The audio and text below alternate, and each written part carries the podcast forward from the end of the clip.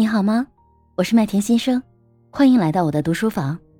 下面的内容是我们读书活动的直播回放，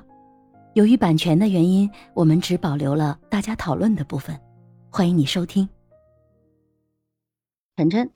嗯，大家早上好。我想说一下同理心，这个其实真的很重要。无论是对孩子啊，还是说对家人，还是说对朋友，或者是领导啊，或者是呃同事，这个都非常的重要。就是同理心，我觉得就是一种换位思考。因为很多人吧，他们都是大家的这个固有的思维，还是我们先先想一想自己啊，要怎么做怎么做。啊！但是当你真正的去从孩子或者或者是从家人的这个角度去考虑，你发现啊，你的朋友就会更多，然后你的这个啊，你的思维就会更广阔，然后你的人脉呢也也会更多。就是说孩子吧，我来举个孩子，因为我的孩子啊四岁，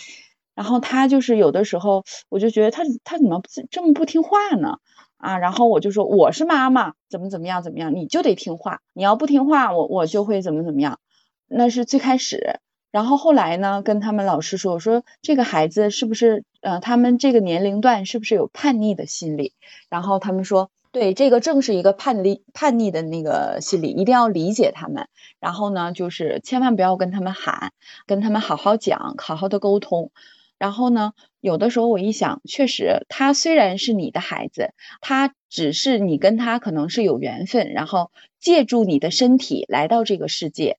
但是你不要去管他的，你不要束缚他去他的自由、他的空间、他的发展，你只要把正道啊给他摆好了，你你的三观摆正了，然后呢，你去做每一步每一步都给他。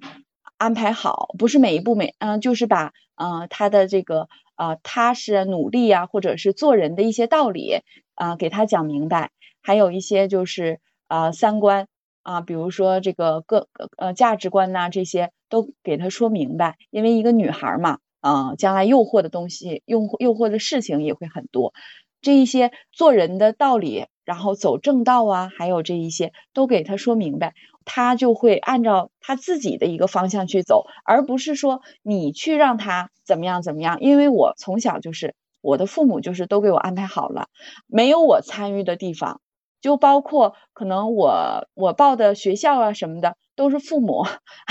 给我报的。然后后来我就说，为什么你们什么都不跟我商量一下呢？为什么总是你们去自己去做主？包括一些事情也没有也没有什么我参与的道理。都是他们在做主，所以我我想我生下来的孩子，他一定要有自己的主见啊，一定要有自己的这个思考方式，不能说是人云亦云呐，或者是怎么样，导致我现在可能就很没有主意，可能别人说一下，我可能就会摇摆一下，但是可能 还是经验多一些，走的路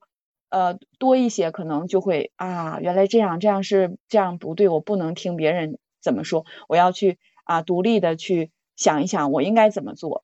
所以我觉得这个同理心真的是很重要的。谢谢，谢谢晨晨啊。那其实晨晨他是从三个方面，一个方面就是自己对孩子的教育，第二个方面就是自己的成长经历，第三个方面呢就是自己跟夫妻关系的三个维度上，然后也讲了一些自己的小故事啊，就讲到了同理心对自己的这种重要性。其实跟刚才水淼姐姐说的这个夫妻吵架的这种方式也是一样的啊，真的是一个非常好的一个方法。就是如果大家真的要吵架的时候，可以试着站在对方的角度，给对方找点理由，那可能这个架就吵不起来了。谢谢晨晨。